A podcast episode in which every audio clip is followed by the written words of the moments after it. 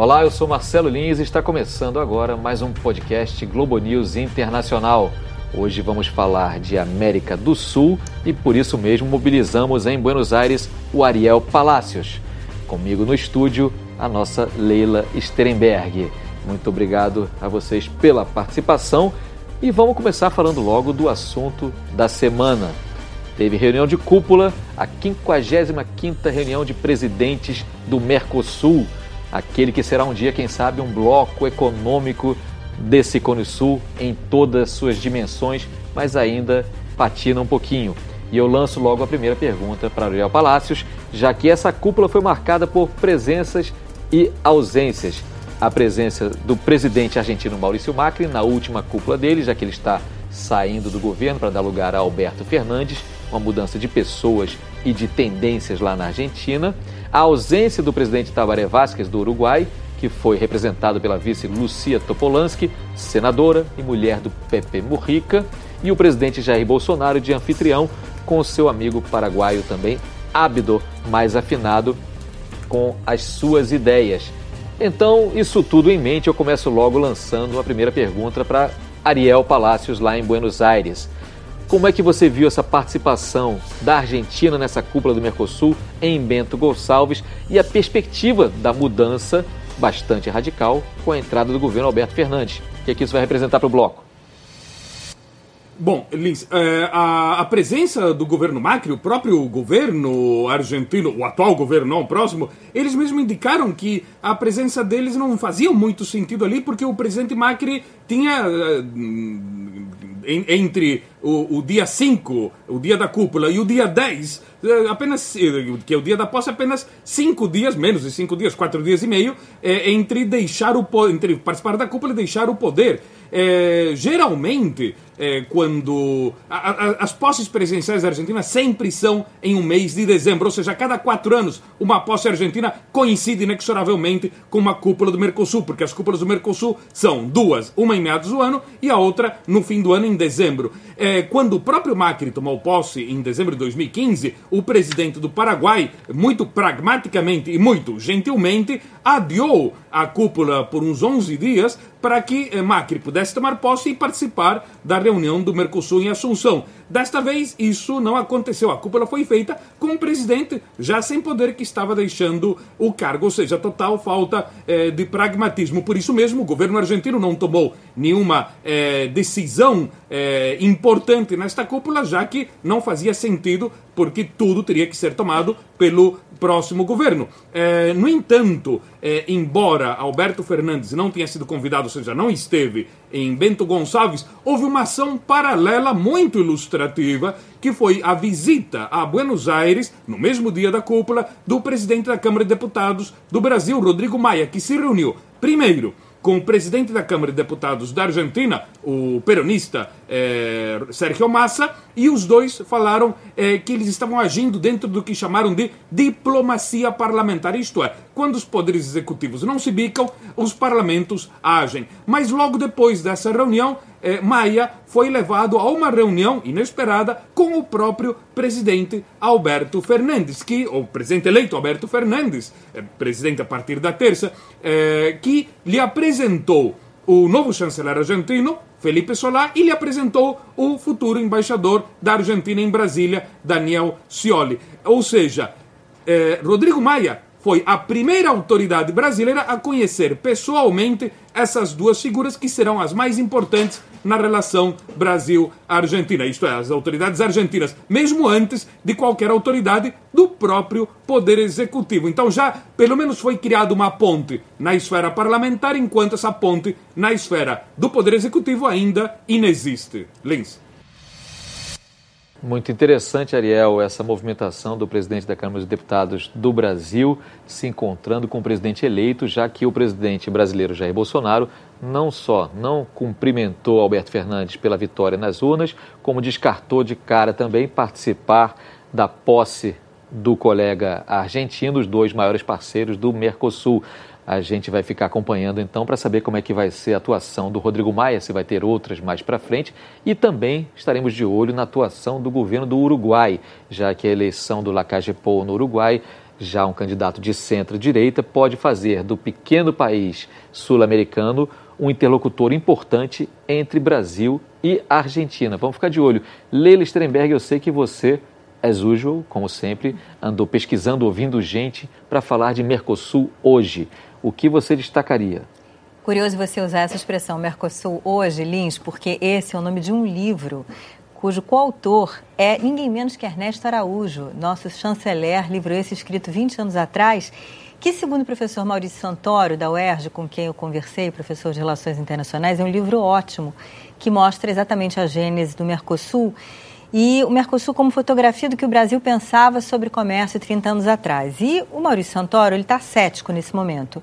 Ele, inclusive, deu várias entrevistas a respeito essa semana, disse que o risco de o Mercosul chegar ao fim nunca foi tão grande quanto agora, porque o que a gente percebe é um divórcio entre o Brasil e também Uruguai e Paraguai querendo abrir, se abrir para o mundo, baixar a chamada tarifa externa comum, e a Argentina, até por conta da crise e por conta aí de uma tradição peronista, né, de fechamento aí para o comércio, uh, não conjugando aí dessa mesma uh, visão. Então, isso, sem dúvida, é, seria uma ameaça. E o Maurício também, ele acha que a crise do Mercosul que a gente vê hoje, e talvez esse futuro aí meio incerto, ele está num contexto global que abarca aí outros fenômenos. Vamos dar uma uh, olhadinha, vamos conferir o que ele gravou para a gente.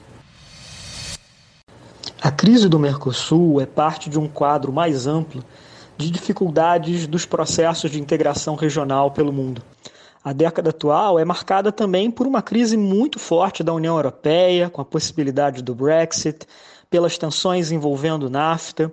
Quer dizer, por todo o mundo há um aumento do protecionismo, uma dificuldade de conciliar essas visões com perspectivas mais liberais, de abertura para a economia global. E tudo isso afeta, claro, o diálogo entre os países dentro do mesmo bloco. E no caso do Mercosul, é principalmente o contraste entre um Brasil, que vive um momento de tentativa de liberalização, e uma Argentina no meio de uma depressão muito severa e com um retorno de uma visão de mundo protecionista à presidência da República. Então, são divergências muito sérias e que podem levar, inclusive, ao fim do Mercosul preocupação do professor Maurício Santoro. Vamos lembrar que logo depois da eleição é, do Jair Bolsonaro, presidente do Brasil, o homem forte da economia, o ministro Paulo Guedes, deixou claro numa rápida e bastante ríspida até entrevista, declaração, que o Mercosul não era uma prioridade do Brasil. Depois ao longo deste primeiro ano de governo, essa visão foi mudando, até porque não custa lembrar da importância estratégica da Argentina como parceiro econômico. Mas, de fato, por enquanto, as relações estão ali bastante estremecidas entre Brasília e Buenos Aires. Agora, Leila, isso que o professor Santoro é, comentava de uma revisão, uma crise que afeta vários blocos tem a ver também com organizações multilaterais, com tratados. Há uma revisão em curso no mundo inteiro, até com a subida dos nacionalismos, de todas essas estruturas multilaterais que englobam vários países nas mais diversas regiões e nos mais diversos setores. Né? Olha, ele lembrou uma expressão usada pelo Ernesto Araújo no tal livro que eu citei, o Mercosul hoje, que é regionalização é globalização em miniatura. Então, nos anos 90, e a gente teve ali, digamos, os anos dourados do Mercosul entre 95 e 98. Em 95 vem ao mundo a Organização Mundial do Comércio, que foi exatamente uma instituição extremamente importante no sentido de organizar o comércio global, de baixar tarifas, né, de você permitir uh, que haja uh, uh, um órgão ao qual você pode se queixar caso o, o outro país, um meio de campo, uma certa né? arbitragem. E sintomaticamente na, nos próximos dias, o órgão de apelação da OMC ele vai deixa de operar porque não tem gente, não tem os Estados Unidos foram barrando as candidaturas para esse órgão de apelação de modo que ele faz parte, ele é a instância superior da, daquela corte de solução de controvérsias que é exatamente a quem você se queixa, sabe aquela coisa vai se queixar o bispo é o bispo. Então você está no momento de esvaziamento da Organização Mundial do Comércio e isso vem junto com essa crise do Mercosul e a gente não sabe para onde vai. Lembrando que a gente tem setores da indústria brasileira que só são competitivos num contexto de Mercosul, exatamente porque há uma série de benesses ali dentro do bloco, então setores indústria automobilística, linha branca, uh, os têxteis, vários setores da indústria que precisam aí dessas condições favoráveis dentro do Mercosul e tem a Argentina como um comprador muito importante. E não deixa de ser curioso também, é, esta semana mesmo, nos últimos dias, que tanto o Brasil como a Argentina, apesar das diferenças claras entre o governo brasileiro e o governo que vai tomar posse na Argentina, ficaram ali no mesmo bolo, né? pelo menos na visão do governo dos Estados Unidos. Donald Trump acusou Buenos Aires e Brasília de terem desvalorizado excessivamente suas moedas para beneficiar seus exportadores. E é claro que isso não aconteceu. O próprio ministro Paulo Guedes respondeu é, de forma bastante dura, dizendo que tinha sido algo é, equivocado por parte do governo americano, deixando claro que tinha achado isso é, equivocado.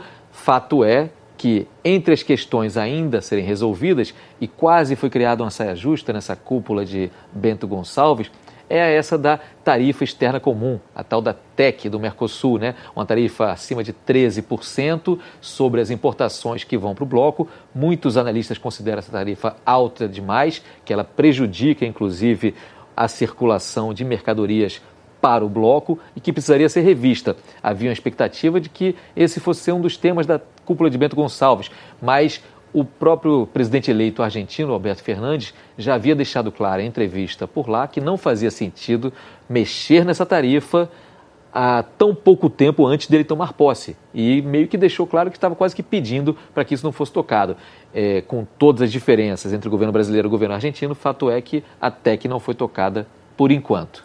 É interessante, né? Porque a Argentina e o Brasil nesse momento se bicam em relação ao comércio e aí você tem os Estados Unidos, essa declaração do Trump a respeito aí da sobretaxa do aço, uh, de certa forma tratando a gente como farinha do mesmo saco, né? E uma declaração do Trump a respeito da sobretaxa do aço que é vista talvez como uma bravata aí, paroquial, quer dizer, ele está jogando para um grupo de senadores que deve ter pedido isso a ele porque não era algo esperado, pegou a Casa Branca de surpresa. Agora, o que a gente tem acompanhado é um comércio internacional cada vez mais politizado, né, com os governos jogando para as suas bases, não mais algo entre estados, mas isso nos últimos tempos, mas exatamente uh, é isso, governos olhando ali para os seus uh, para as suas áreas eleitorais, isso traz muita instabilidade, porque se você é uma grande empresa, como é que você vai apostar, né, que você vai conseguir exportar o que você quer exportar ou importar os seus insumos se você tem uma volatilidade de tarifas tão grande. Uhum. Então, isso é algo interessante, até para a gente acompanhar como é que vai se desenrolar ao longo de 2020, né? Não, e são problemáticas que estão colocadas. Quer dizer, os governos e os blocos, no caso o Mercosul, de uma forma ou de outra vão ter que se posicionar nelas, porque ninguém está em condições de abrir mão de comércio exterior. A Argentina numa crise tremenda, o Brasil com muitas incertezas.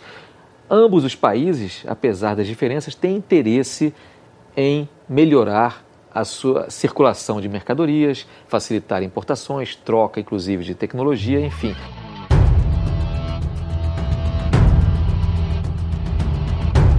Mas nem todo mundo que se debruça sobre o bloco, sobre suas relações e suas perspectivas, é tão pessimista, né, Leila? Exatamente. Eu conversei também com José Alfredo Graça Lima, embaixador, vice-presidente do Centro Brasileiro de Relações Internacionais, que é um think tank localizado no Rio de Janeiro. Ele que, curiosamente, foi negociador-chefe para o comércio do Brasil entre 98 e 2002. Ele pegou exatamente o início da crise, né, de uma série de crises, inclusive, uh, de certa forma, um declínio aí desse período dourado do Mercosul. E ele que também seria um pré-candidato brasileiro ao tal órgão de apelações lá da OMC. Mas vamos ouvir primeiro o que ele falou. Mercosul passa por um momento de definição, sem dúvida alguma, importante. Ele pode prever avanços em matéria de integração comercial a partir da hipótese de os governos é, mirarem uma união aduaneira com uma tarefa, uma tarifa externa comum mais, mais reduzida. O bloco já está plenamente consolidado como mecanismo de, de concertação política, mas a integração comercial permanece um desafio. Que forma vai assumir essa integração comercial é a pergunta importante para os dias de hoje.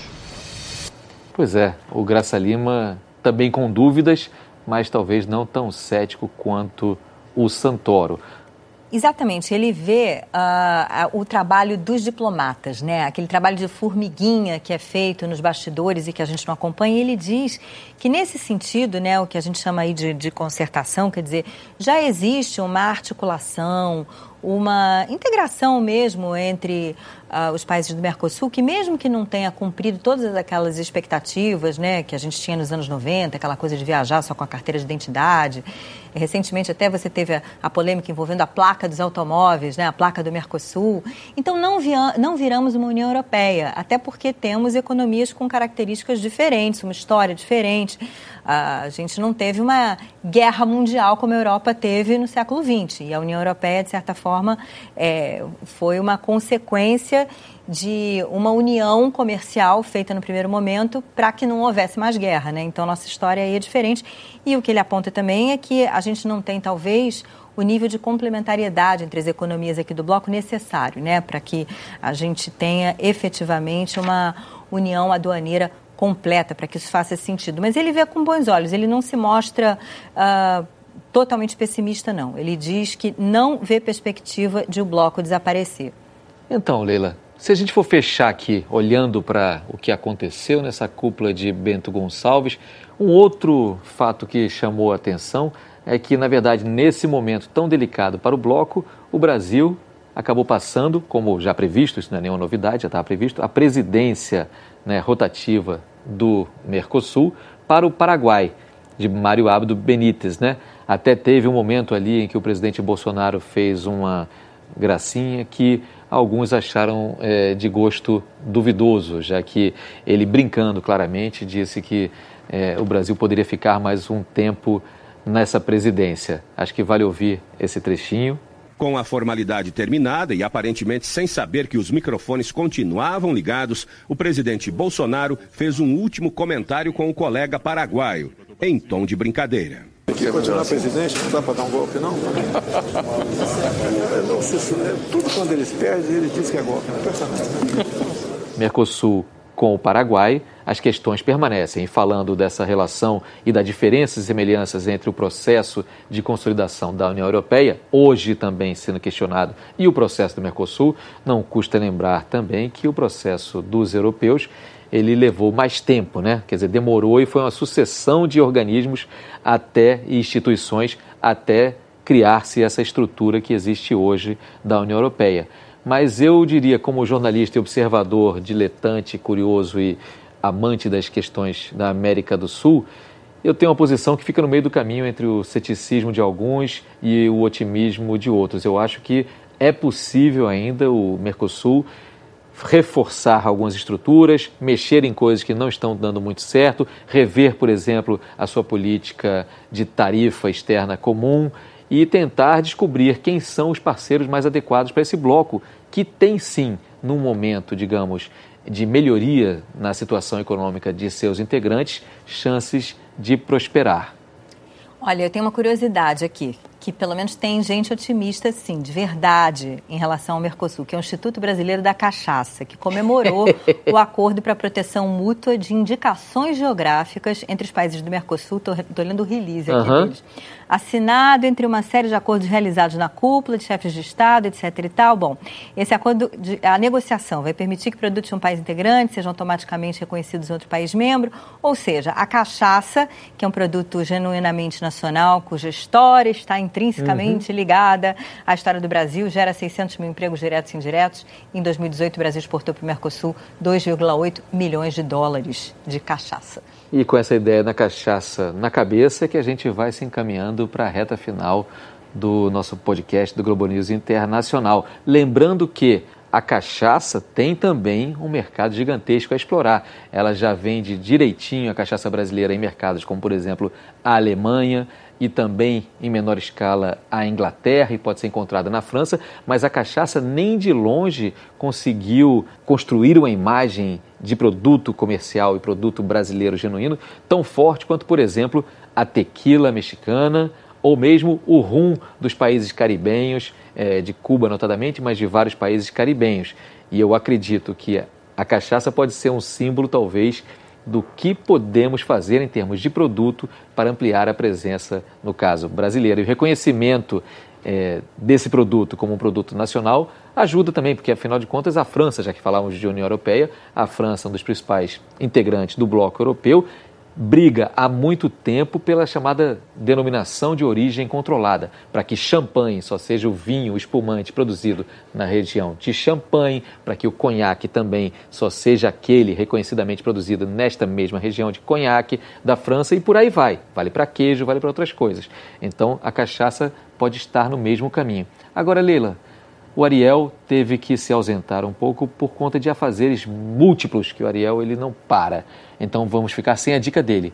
Eu tenho uma dica que tem a ver um pouco com o Mercosul e tem a ver com o momento complicado, já que a gente pede toda semana que os nossos participantes deem dicas culturais que tenham a ver com o tema que a gente debate. A minha dica é o livro A Invenção de Morel, de Adolfo Bioy e Casares, que era um grande amigo do Jorge Luiz Borges e era também um intelectual que tinha essa literatura fantástica na veia, fantástica não apenas de ser excepcional, muito boa, mas ele falava de realismo fantástico. E A Invenção de Morel é um livro que se enquadra perfeitamente nesse gênero e merece ser lido. E tem a ver também com porque eu lembrei de Borges, porque esta semana também você vê como é que política e cultura nem sempre se misturam ou eventualmente se misturam para o lado bom. O presidente eleito argentino Alberto Fernandes topou receber, quando tomar posse, já como presidente, daqui a pouquinho, um acervo gigantesco de obras de Borges, um dos maiores que o empresário argentino tinha, e o Borges, sabemos, era um crítico ferrenho do peronismo e vai ter, por graça e obra do futuro governo peronista da Argentina, um novo centro cultural com esse acervo gigantesco. Sensacional. Então, Adolfo Bioy Casares, A Invenção de Morel. E a sua dica, Lili Steinberg? Eu tenho duas dicas. Uma é o filme A Odisseia dos Tontos, ainda em cartaz no Brasil, La Odisseia de los Giles, um filme argentino de Sebastião Borenstein, estrelado por ninguém menos que Ricardo Darim. Claro. Também com Tino Darim, que é filho dele. E uno dice, basta. ¿Ustedes creen que es momento para encarar una cosa así? Sim. E mostra a Argentina pós Corralito, aquela coisa de represar o dinheiro, ninguém podia tirar o dinheiro do banco. E naquele momento, já que a gente falou tanto de comércio, a Argentina exerceu um protecionismo e o Brasil, na época, uh, teve o que foi chamado de paciência estratégica. Recentemente, o chanceler Ernesto Araújo disse que a nossa paciência estratégica com a Argentina está acabando. A outra dica é uma música, na verdade, o compositor e cantor Jorge Drexler, o Jorge Drexler, que é uruguaio de nascimento, ele mora em Madrid, volta e meia está aqui no Brasil, faz grande sucesso na Argentina também. Então eu escolhi uma música dele do fim dos anos 90, que tem a ver aqui com os nossos países fronteiriços, para a gente encerrar esse podcast. Eu não sei de onde sou, minha casa está na fronteira. Eu não sei de onde sou, casa está na fronteira. Então a gente vai encerrando o podcast Globo News Internacional ao som de Jorge Drexler, uruguaio bastante brasileiro. Lembrando que o Uruguai pode ter um papel importante na mediação entre as diferenças entre Brasil e Argentina. E agradecendo a você que acompanha o podcast toda semana, que acompanha também o programa Globo News Internacional, inédito toda sexta-feira, 23h30 na Globo News. E também agradecendo a quem ajuda a fazer esse podcast. E eu vou nomear dois colegas representando a equipe maior, que são o Alexandre Roldão e o Renato Sales, que ajudam a viabilizar esse podcast. E claro, agradeço a você pela sua audiência de sempre, prometendo voltar na semana que vem com mais um podcast Globo News Internacional. Muito obrigado, Leila. Obrigado, Ariel. Valeu! Mi casa está en la frontera. Yo no sé de dónde soy. Mi casa está en la frontera.